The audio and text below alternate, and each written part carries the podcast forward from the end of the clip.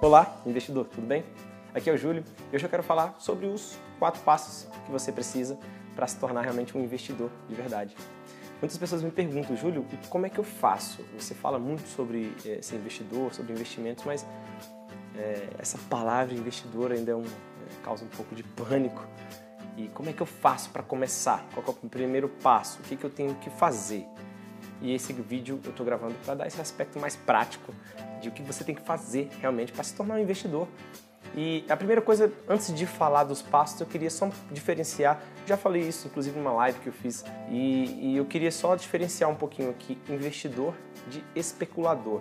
Eu até falei de poupador também, mas poupador é de certa forma óbvio, é, são pessoas que poupam, então eu gostaria de diferenciar um pouco investidor de especulador. O investidor é aquele que aplica um capital, um recurso, ou seja, dinheiro, espera um retorno, mas ele está preocupado com a segurança do capital a longo prazo. Então o investidor normalmente ele, ele investe a longo prazo e se preocupa bastante com o capital principal, esse capital, é, a segurança desse capital. O especulador já é um pouco diferente. O especulador ele não necessariamente está preocupado com a segurança do capital principal.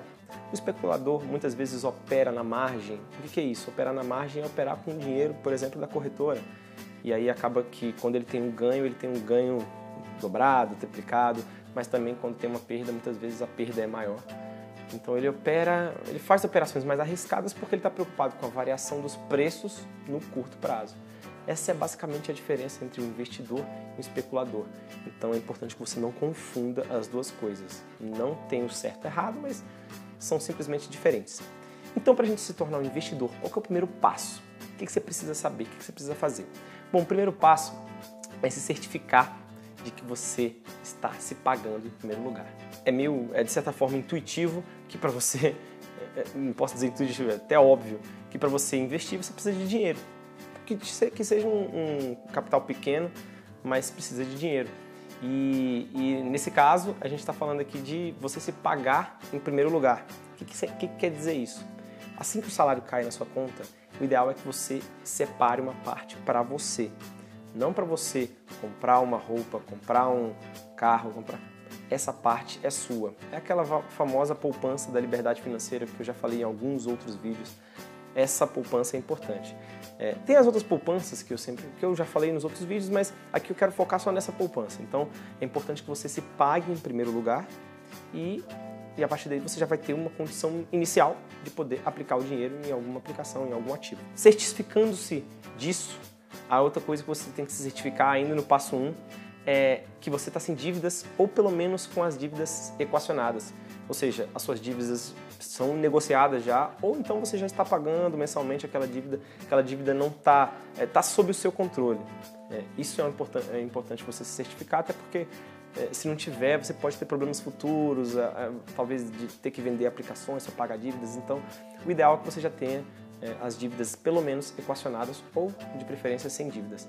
Última coisa do passo 1 um é se certificar que você tem uma reserva de emergência de pelo menos três meses do seu salário, ideal que seja seis meses do seu salário, para imprevistos. Então, aquele dinheiro que você já deixa guardado em uma aplicação que você possa sacar rapidamente, para que você esteja protegido de eventuais é, é, coisas que aconteçam no dia a dia, eventualidades.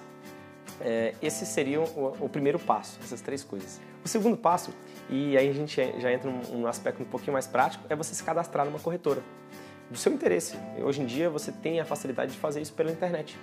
Então, para você adquirir algumas aplicações que existem no mercado, é muito melhor você aplicar por uma corretora do que por um banco, até porque o banco vai te dar opções, opções apenas do próprio banco e a corretora vai te dar uma infinidade de opções, muitas vezes com, com taxas muito melhores é, para você poder aplicar, você escolher o ativo que você deseja. É, e como eu já disse, isso hoje pode ser feito pela internet, mas eu também recomendo que você procure, a, não necessariamente você precisa ter apenas uma corretora, você pode aplicar em, ter várias corretoras, dependendo da aplicação que você quer. Então, por exemplo, Tesouro Direto tem algumas corretoras que não te cobram a taxa para investir lá no Tesouro. Tem outras corretoras que já são melhores para investir em ações, outras corretoras são melhores para investir em títulos privados de bancos, CDBs. Então, é, é importante que você veja qual corretora né, se encaixa melhor na sua realidade a partir do tipo de aplicação, tipo de ativo que você deseja comprar. O terceiro passo é comece devagar.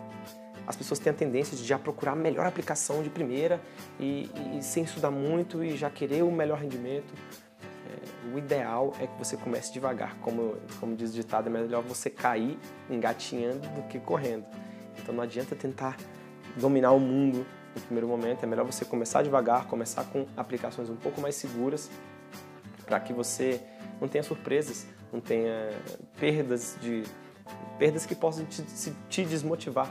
Então, por exemplo, muitas pessoas, é, isso acontece com certa frequência, muitas pessoas, quando perdem um valor pequeno ou tem alguma perda momentânea nas aplicações, acabam desanimando e achando que aquela aplicação não é segura e não necessariamente é isso.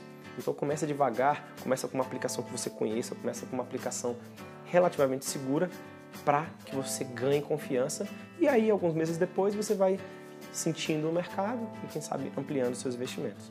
E o quarto e último passo é estude bem o investimento que você deseja aplicar.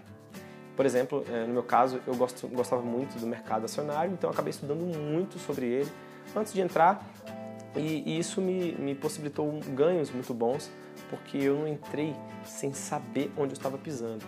Então, se você tem um interesse de investir, por exemplo, em imóveis, em títulos públicos, em CDBs, LCIs, enfim, independente do ativo que você deseja comprar, estude bem esse ativo, estude bem esse ativo que você tem mais tranquilidade, que você se identifica mais, e depois aos poucos você vai é, ganhando mais experiência com os outros e vai ampliando o seu leque de aplicações, diversificando os seus investimentos, de preferência colocando aqueles investimentos mais seguros no começo com uma proporção maior da sua carteira de investimentos. A gente tem esse termo.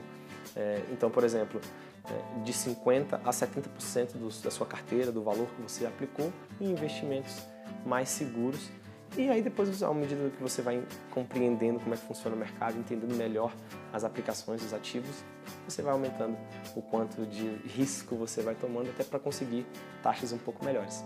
Bom, então é isso. Espero que você tenha gostado dessa dica. Eu acho que agora ficou um pouco mais claro como você faz para começar é, essa coisa de escolher a corretora, essa coisa de ter a reserva, é, enfim, de se pagar em primeiro lugar, isso é muito importante. É, se você gostou, se você achou que isso fez sentido para você, escreve aqui nos comentários o que você achou. Coloca aí se você tem algum interesse de saber um pouco mais sobre isso, algum desses passos aqui você quer aprofundar um pouco mais, coloca aqui no comentário que eu vou procurar gravar vídeos seguintes na sequência sobre esses passos, certinho? É, não deixa de curtir, não deixa de compartilhar, isso é meu combustível, tem feito uma grande diferença. É, a, o canal, a página tem crescido por causa desses comentários, dessas curtidas e desses compartilhamentos. É, não deixa de compartilhar porque isso ajuda muito e isso me motiva, acabo fazendo mais vídeos sobre isso, gerando mais valor para você, porque aqui essa é a minha intenção. Certinho? Um grande abraço e te vejo no próximo episódio. Tchau, tchau.